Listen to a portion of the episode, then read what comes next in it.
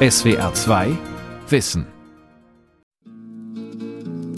Ah bir zengin olsam sana neler neler neler neler neler alırdım. Oh, wäre ich nur reich, was würde ich dir nicht alles kaufen, singt Tanja Okan vor 50 Jahren. Den Menschen in der Türkei dürfte das Lied in diesen Tagen besonders häufig in den Kopf kommen. Ihr Geld, die türkische Lira, verliert seit vielen Monaten an Wert. Das Vertrauen in die Regierung ist erschüttert, auch bei Anhängerinnen und Anhängern von Präsident Recep Tayyip Erdogan. Wir haben die Regierungspartei doch gewählt, damit sie Dinge verbessert, nicht verschlechtert. Warum stoppt sie diese Preisanstiege nicht? Alles ist so unfassbar teuer. Ich wohne zur Miete, die Mieten sind enorm angestiegen. Ich bin unzufrieden. Entwertete Lira, Währungsverfall in der Türkei von Uwe Lüb und Mehmet Uksul. Die Unzufriedenheit bricht sich Bahn. Im Spätherbst kommt es immer wieder zu Demonstrationen gegen die Regierung.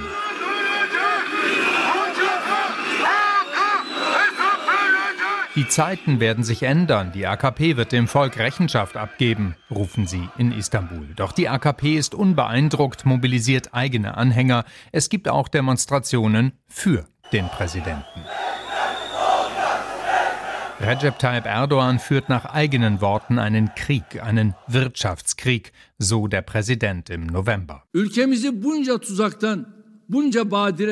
So wie es uns gelungen ist, unser Land immer wieder zu schützen und vor so viel Unglück zu bewahren, so werden wir mit Gottes Hilfe und dem Beistand unserer Bürger auch aus diesem wirtschaftlichen Freiheitskrieg als Sieger hervorgehen.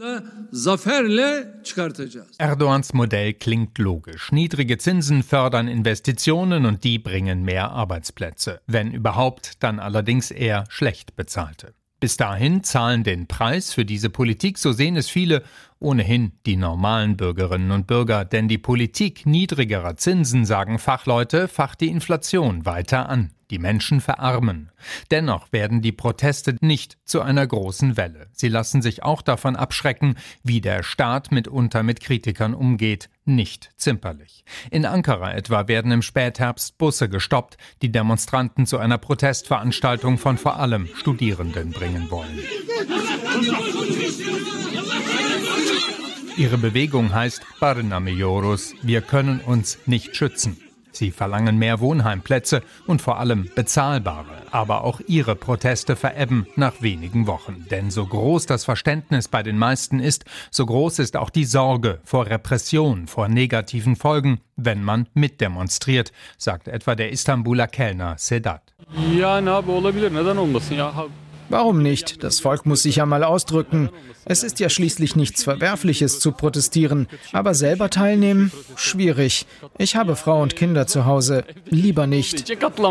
Lieber nicht, sagt sogar die Opposition. Man wolle an der Wahlurne gewinnen 2023 und bis dahin den Regierenden keinen Anlass geben, Demonstrationen gewaltsam aufzulösen. Zugleich versucht Oppositionsführer Kemal Kılıçdaroğlu von der sozialdemokratischen CHP den Druck Auf die Regierung zu erhöhen durch zivilen Ungehorsam. Er selbst etwa hat sich geweigert, seine Stromrechnung zu bezahlen, weil die Regierung seiner Aufforderung nicht nachgekommen ist, die Preiserhöhungen rückgängig zu machen. In einem Twitter-Video greift Kılıçdaroğlu die Regierung frontal an, spricht ihr ab, die Menschen noch zu verstehen. Sevgili halkım, evime hoş geldiniz. Bu akşam Liebe Mitbürgerinnen und Mitbürger, willkommen in meinem Zuhause. Heute werde ich Ihnen meine Sicht der Dinge vermitteln in Bezug auf die Stromrechnungen im harten Winter und auf das, was ich von der Regierung seit langem fordere. Nämlich, Sie müssen einen Fonds auflegen, um notleidenden Menschen in dieser Situation zu helfen. Diese Höflinge erkennen das grundlegende Menschenrecht auf Würde und das Recht auf ein menschenwürdiges Leben nicht an. Während die Höflinge das reiche Leben genießen, sind Millionen von Menschen gezwungen, entsetzliche Armut zu ertragen.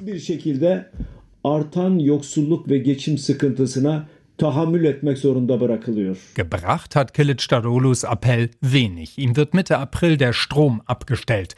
Das Problem der teuren Energie hat sich aber eher noch verschärft. Der Ukraine-Krieg treibt die Preise für Energie weiter an, denn die Türkei muss für die Stromerzeugung Rohstoffe einführen und die in Devisen, also Dollar oder Euro bezahlen.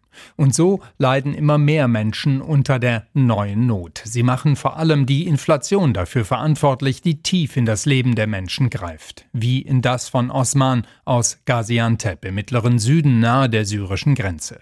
Er habe zwar Arbeit, aber die Inflation mache ihn arm, obwohl der Mindestlohn kräftig angehoben wurde. Ich hatte meiner Frau einen Ring geschenkt, den haben wir verkauft, genauso wie die goldenen Armreife, die ihr zur Hochzeit geschenkt wurden. Aber auch dieses Geld ist alle. Wir sind jeden Monat 200 bis 300 Lira im Minus. Als der Mindestlohn noch 2800 Lira betrug, kamen wir kaum über die Runden und jetzt, wo der Mindestlohn 4250 Lira beträgt, kommen wir wieder nicht über die Runden, denn die Preise steigen weiter. Für uns hat sich also nichts verändert.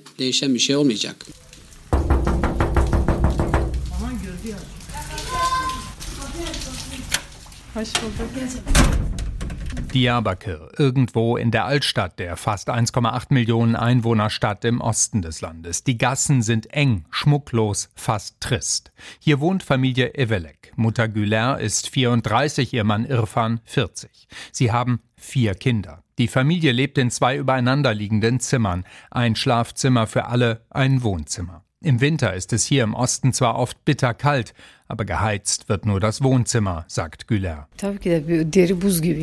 Ja, hier, sieh doch. Es ist sonst überall im Haus eisig kalt. Ich koche unten im Erdgeschoss und trage auf einem Tablett das Essen hoch ins warme Zimmer. Rauf und runter, rauf und runter. So ist es. Tja. Gülers Mann Irfan klickt nervös auf einem Kugelschreiber. Er fordert am Telefon jemanden auf, ihm endlich Geld zu zahlen für eine Gelegenheitsarbeit, die er vor Monaten erledigt hat.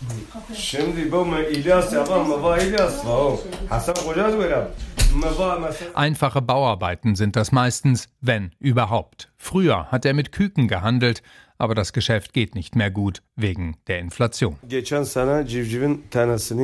Letztes Jahr habe ich die Küken für 6 Lira pro Stück gekauft und in den Dörfern für 8 Lira wieder verkauft. Heute kostet ein Küken 9 Lira und wir verkaufen es für 10, wenn überhaupt noch, weil der Liter Benzin inzwischen 14 Lira kostet und sich deswegen das Geschäft nicht mehr lohnt.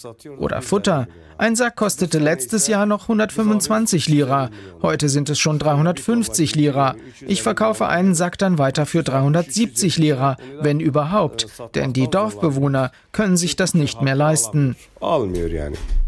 Auch er und seine Frau können sich kaum mehr etwas leisten. Zu essen gibt es meistens nur das Nötigste. Fleisch ist seltener Luxus geworden. Daher gibt es oft das gleiche Essen, das, was gerade eben noch bezahlbar ist. Was ich heute Abend kochen werde?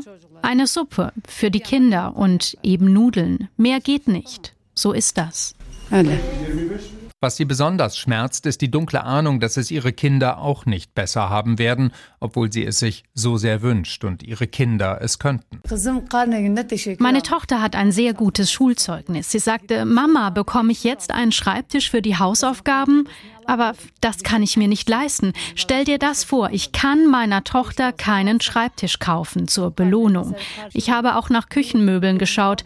Die billigsten kosten 6000 Lira. Das geht jetzt schon seit zwei Jahren so. 6000 Lira sind knapp 400 Euro. Wenn ihr Mann Irfan wenigstens eine richtige Arbeit hätte, sagt sie, vieles wäre dann leichter, auch für Irfan selbst. Ich hocke zu Hause und warte ab. Was bleibt mir übrig? Was kann ich auch arbeiten anderswo? Ich war mehrfach auf dem Arbeitsamt und ich habe mich beworben, aber es gibt nichts für mich. Ich bekomme keine Arbeit. Im Fernsehen sagen die Politiker, wir meckern ständig, laufen aber mit 4.000, 5.000 Lira teuren Handys herum. Aber was hat das denn damit zu tun? Verschafft mir mein Handy einen Job? Ich würde alles machen. Hauptsache Arbeit. Ich bin nicht wählerisch. Ein anderer in Diyarbakir ist Orhan Demirbaş. Er ist Unternehmer und es geht ihm vergleichsweise gut. Er unterhält drei Bekleidungsläden in der historischen Altstadt. Vor fünf Jahren hat er seinen ersten Laden aufgemacht, in einer Gegend, in der früher überwiegend ältere Männer in Cafés saßen und Karten spielten. Inzwischen gibt es dort viele Geschäfte, doch dann kam erst die Pandemie, danach die Inflation und nun zusätzlich höhere Preise wegen des Krieges. Demir Basch muss kämpfen.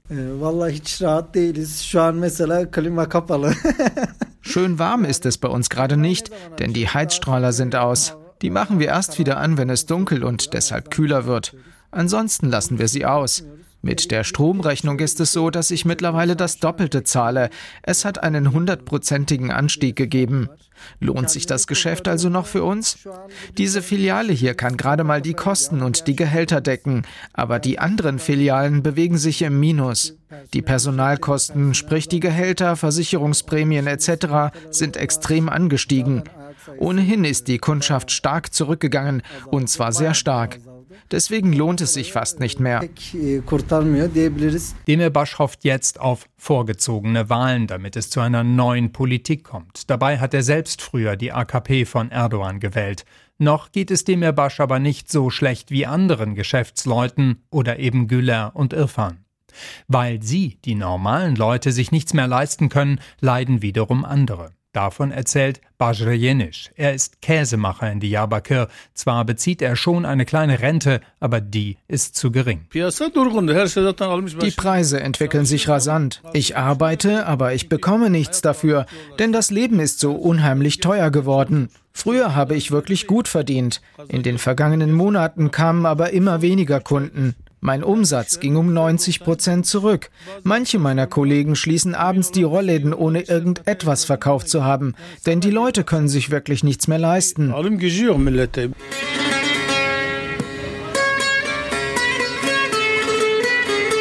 Ortswechsel Edirne. Die 170.000 Einwohnerstadt ist die westlichste Großstadt der Türkei im Dreiländereck mit Griechenland und Bulgarien. In der Fußgängerzone spielt ein Straßenmusiker. In einem der Läden hinter ihm steht Yusuf Bay. Er ist Herrenausstatter und einer der Gewinner der Inflation. Denn durch die Grenznähe ist Edirne zu einem Paradies für Einkaufstouristen geworden, die mit Euro oder bulgarischen Lev kommen. Deren Wert hat im Vergleich zur türkischen Lira stark zugelegt. Çok şükür er tabii ki ich habe jetzt 50, 60 Prozent mehr Kunden als früher. Im Vergleich mit Istanbul sogar 100 Prozent mehr im Konfektionsgewerbe. Nicht nur wir, alle Gewerbetreibenden machen mehr Umsatz als zuvor. Okay, die Lira hat sich gegenüber dem Euro und dem Dollar etwas stabilisiert, aber ganz so viel macht das nicht aus für die ausländischen Einkäufer, denn für eine bulgarische Lev bekommen sie immer noch fast 8 Lira.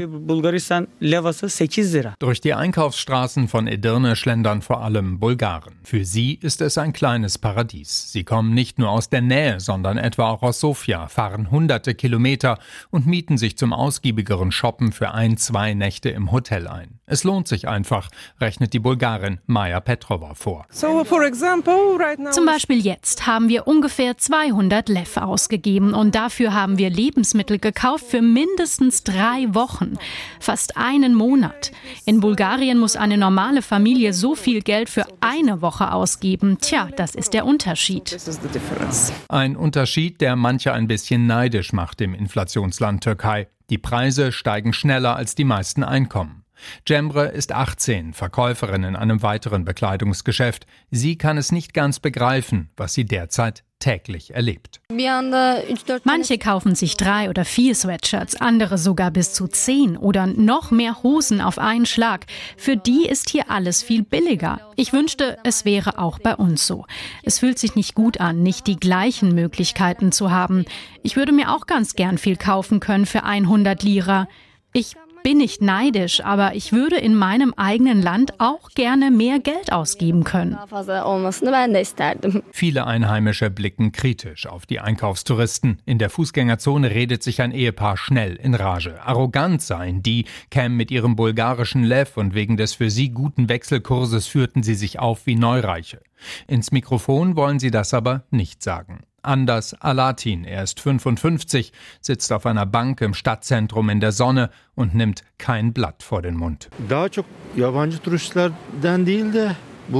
Wir haben nichts gegen normale Touristen, sondern gegen die bulgarischen Tagesausflügler, die hier mit ihrem Geld angeben, weil das wertvoller ist als unseres. Ist doch Logo, dass uns Türken das kränkt. Es ist kein Neid, es tut einfach nur weh. Den Angestellten, den Rentnern. Ich selbst habe so lange gearbeitet, bin in Rente gegangen und wir vergleichen uns mit Europa. Und wo ist Europa? In 20 Kilometer Entfernung und ich kann da nicht hin zum Gucken oder Einkaufen. Ich arbeite seit ich 13 Jahre alt bin. Es tut mir weh, so viel gearbeitet zu haben und dann einen so schlechten Lebensstandard zu haben.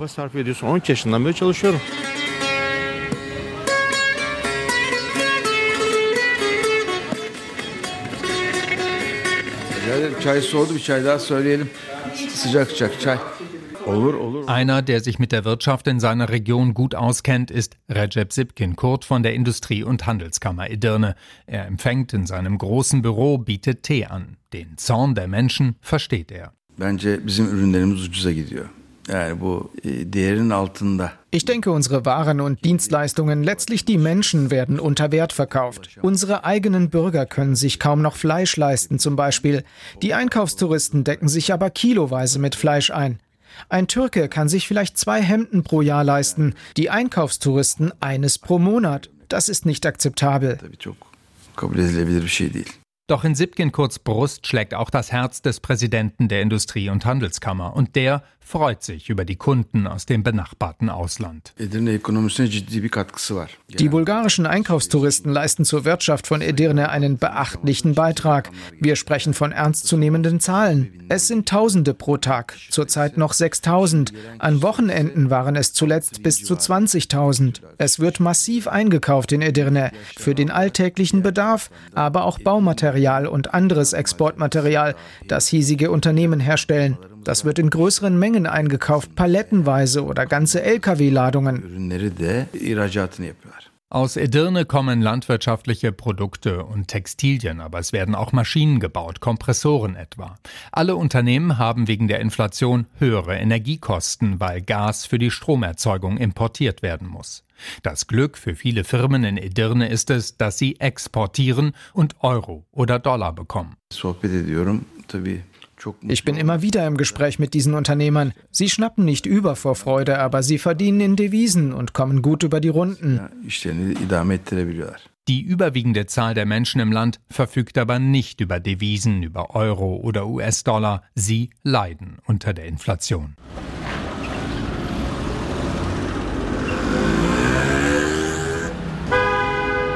Istanbul. Hier hat Barisch Seudan sein Büro. Er ist Autor, Journalist und Wirtschaftsexperte. Anders als Präsident Erdogan sieht er die Ursachen für die Inflation in einer verfehlten Politik. Mit dem Wirtschaftsmodell von Erdogan geht er hart ins Gericht. Präsident Erdogan ist mit der altbewährten Wirtschaftspolitik nicht einverstanden. Sein Finanzminister nennt sie orthodox. Erdogan sagt, ihr liegt falsch. Dagegen ist unsere Strategie die richtige. Hoher Zins senkt die Inflation nicht, sondern hoher Zins ist der Grund für hohe Inflation. Wir müssen also hier von einer Wirtschafts- und Währungspolitik sprechen, das als Erdogan-Modell bezeichnet werden kann. Man nennt es mittlerweile auch Erdonomie, ein weltweit einmaliges, türkeispezifisches Modell. Dieses türkeispezifische Modell muss Erdogan teils gegen seine eigenen Leute durchdrücken. Seit Sommer 2018 ist er nach dem neuen Präsidialsystem im Amt. Ihm kommt seitdem eine besondere Machtfülle zu. Zum Beispiel gibt es keinen Ministerpräsidenten mehr. Der Präsident ist auch Regierungschef. Seine Leute müssen ihn fürchten, denn er tauscht sein Personal einfach aus, wenn es ihm nicht mehr passt, beziehungsweise seine Leute nicht das tun, was er für richtig hält. So hat er nicht nur Finanzminister, sondern auch Notenbankchefs vorzeitig abberufen. Anfang November 2020 muss Murat Uysal als Notenbankchef gehen. Ende März 2021 schon sein Nachfolger Naji Abal. Seitdem ist Shahab Kafjiolo im Amt, einer, der die Leitzinsen gegen die international vorherrschende Meinung trotz hoher Inflation weiter senkt. Auch bei den Ministern gab es zwei Wechsel seit 2018. Erst musste Erdogans Schwiegersohn Berat al-Bayrak im November 2020 gehen, ein gutes Jahr später auch sein Nachfolger Lütfi Elvan, der die von Erdogan gewünschte Zinspolitik nicht mittragen wollte. Seitdem ist Nureddin Nebati im Amt, der Erdogans Politik ein ums andere Mal verteidigt. Und die zuletzt hohe Inflationsrate von etwas mehr als 60 Prozent als bald überwunden sieht, weil die Wirtschaft sich gut entwickle. Die Kapazitätsauslastung liegt bei etwa 79, 80 Prozent und der Handel läuft gut. Als nächstes wird die Landwirtschaft mehr produzieren. Auch wegen des guten Wetters wird es hier einen Boom geben. Zudem lebt der Handel auf und der Krieg wird hoffentlich bald enden. Und unsere Einnahmen aus dem Tourismus werden unsere Erwartungen übertreffen. Doch mit dem türkischen Wirtschaftsmodell kann es nicht besser werden, meint Wirtschaftsfachmann Badisch Seudan. Wie es etwa Exporte fördern solle, wenn Firmen gezwungen würden, ein Viertel ihrer Devisenerlöse und ebenso einen Teil von Krediten in Devisen in türkische Lira umzutauschen, fragt er. Dabei möchte die Regierung der Türkei nicht nur mehr Exporte sehen, sondern mit ihrer Politik der niedrigeren Zinsen zusätzlich neue Investoren aus dem Ausland anlocken. Doch der aktuelle politische und wirtschaftliche Kurs schreckt Investoren eher ab, schätzt der Botschafter der Europäischen Union in der Türkei, Nikolaus Meyer-Landrut. Ich sehe vor allem Verunsicherung bei potenziellen neuen Investoren im Land, die das Land nicht kennen. Die Unternehmen, die schon seit langem im Land sind, haben es gelernt, auch mit den Schwankungen, sage ich mal so, im Land umzugehen.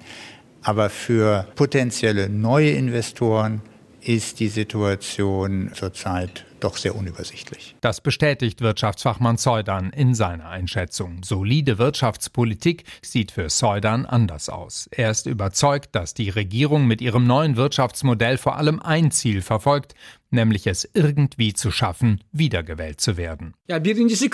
Erstens haben sie dieses angebliche Modell eingeführt, nachdem die Krise ausgebrochen ist. Zweitens ist diese Regierungspartei seit 20 Jahren im Amt. Ist es ihr erst jetzt plötzlich eingefallen, dass das alte Modell nichts taugt? Drittens sind sie auch nicht konsistent. Erst haben sie gesagt, es sei das China-Modell. Jetzt behaupten sie, es sei ein der neuen Türkei eigenes Modell. Außerdem ist die angewandte Wirtschaftspolitik überhaupt nicht in Einklang mit den Zielen dieses Modells. Sie sagen, sie wollen den Export fördern, aber das tun sie nicht. Nein, nichts. Das wahre Ziel hinter diesem Ganzen ist es, bis zu den Wahlen 2023 die Devisenkurse in Schach zu halten.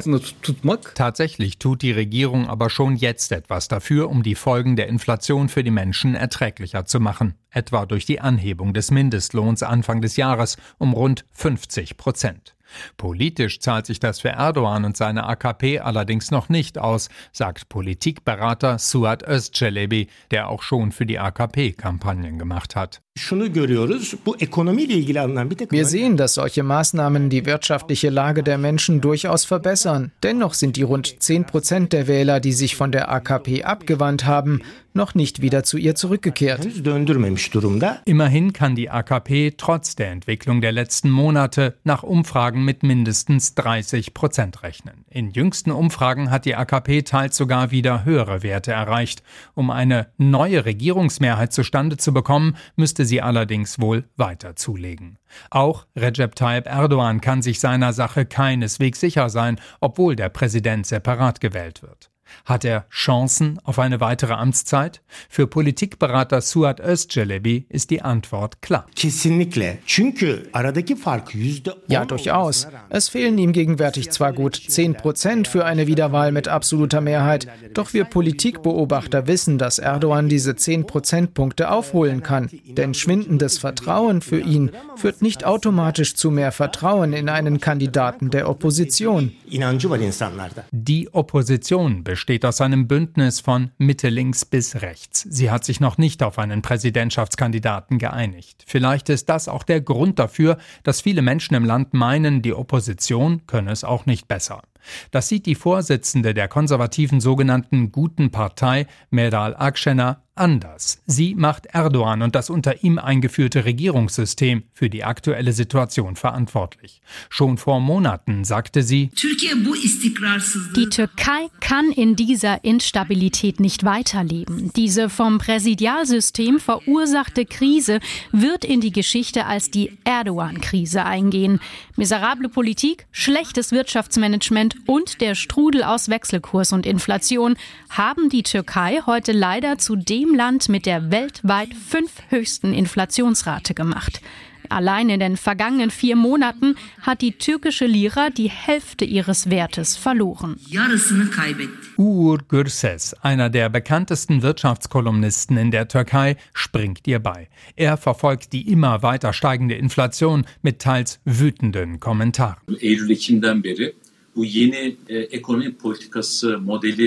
Seit September, Oktober vergangenen Jahres, also seitdem dieses Missgebilde namens neues Wirtschaftsmodell eingeführt wurde, war schon abzusehen, wohin das führen würde, nämlich in einen Inflationsboom. Es war abzusehen, dass der erwünschte Nutzen nicht eintreten würde. Was hatte man uns gesagt? Man sagte uns, die Türkei werde zwar eine bittere Medizin schlucken, am Ende aber dafür belohnt werden durch steigende Exporte, durch die Möglichkeit, unser Außenhandelsdefizit zu reduzieren, durch mehr Beschäftigung und nachhaltigeres Wachstum. Stattdessen haben wir jetzt eine hohe Inflationsrate und es wurde uns versichert, nach diesem Höhepunkt im Januar werde die Inflation langsam sinken. Das hat uns auch Präsident Erdogan versichert. Da muss er sich wohl versprochen haben. Er hätte sagen müssen, sie wird noch weiter ansteigen. Gürses ist sich sicher, dass die Politik der Regierung nicht von Bestand sein kann. Weil das Land in einer Krise sei, werde es zu einem politischen Wechsel kommen. So wie in den Wirtschaftskrisen davor, 1994 und 2001. Nach all diesen Krisen hat es jeweils Regierungswechsel und einen politischen Umbruch gegeben. Jetzt haben wir die 2018er Krise. Die nenne ich so, weil sie mit dem Übergang zum Präsidialsystem begonnen hat. Wie gesagt, das wird politische Folgen haben, an deren Ende die Regierung verlieren wird, zweifelsohne. Die Opposition verfolgt eine gute Strategie, sie gibt ein Bild von gesellschaftlichem Konsens ab. Für die Türkei ist das jetzt kurzfristig eine schmerzhafte Phase, aber mittelfristig betrachtet wird sich das Blatt zum Guten wenden, denke ich. Die Oppositionsparteien trennt allerdings vieles. Einig sind sie sich jedoch, dass sie das Präsidialsystem überwinden wollen, im Klartext abschaffen und dem Parlament wieder zu mehr Rechten verhelfen. Wie es weitergeht, kann niemand vorhersagen. Allein die Tourismusbranche, auf die auch Finanzminister Nebati seine zuversichtlichen Vorhersagen stützt, wird dieses Jahr auf viele erhoffte Einnahmen verzichten müssen. Denn Reisende aus Russland und der Ukraine stellten in den vergangenen Jahren eine große Gruppe dar. Aus Russland kamen zuletzt sogar die meisten. Infolge des Ukraine-Krieges wird das allein aufgrund des stockenden Zahlungsverkehrs kaum mehr der Fall sein. Mit Touristen aus der Ukraine dürfte vorerst so gut wie gar nicht mehr zu rechnen sein. Wie schnell sich also die türkische Wirtschaft insgesamt erholt, ist eher ungewiss. Zwar ist der Wechselkurs der türkischen Lira seit geraumer Zeit stabil, wenn auch auf niedrigem Niveau. Aber wenn die Preise weiter steigen, nützt ein stabiler Wechselkurs auch nichts. Vorerst bleibt den meisten Menschen in der Türkei also nichts anderes übrig, als sich mit der Inflation zu arrangieren. SWR 2 Wissen. Währungsverfall in der Türkei von Uwe Lüb und Mehmet Uksul. Redaktion Dirk Asendorf. Hallo, wir sind Lukas Meyer-Blankenburg und Sonja Striegel. Lukas ist Redakteur bei SWR2 Wissen. Sonja ist Redaktionsleiterin. Wenn dir der Podcast SWR2 Wissen gefällt, dann stimm doch ab für uns beim Deutschen Podcastpreis 2022.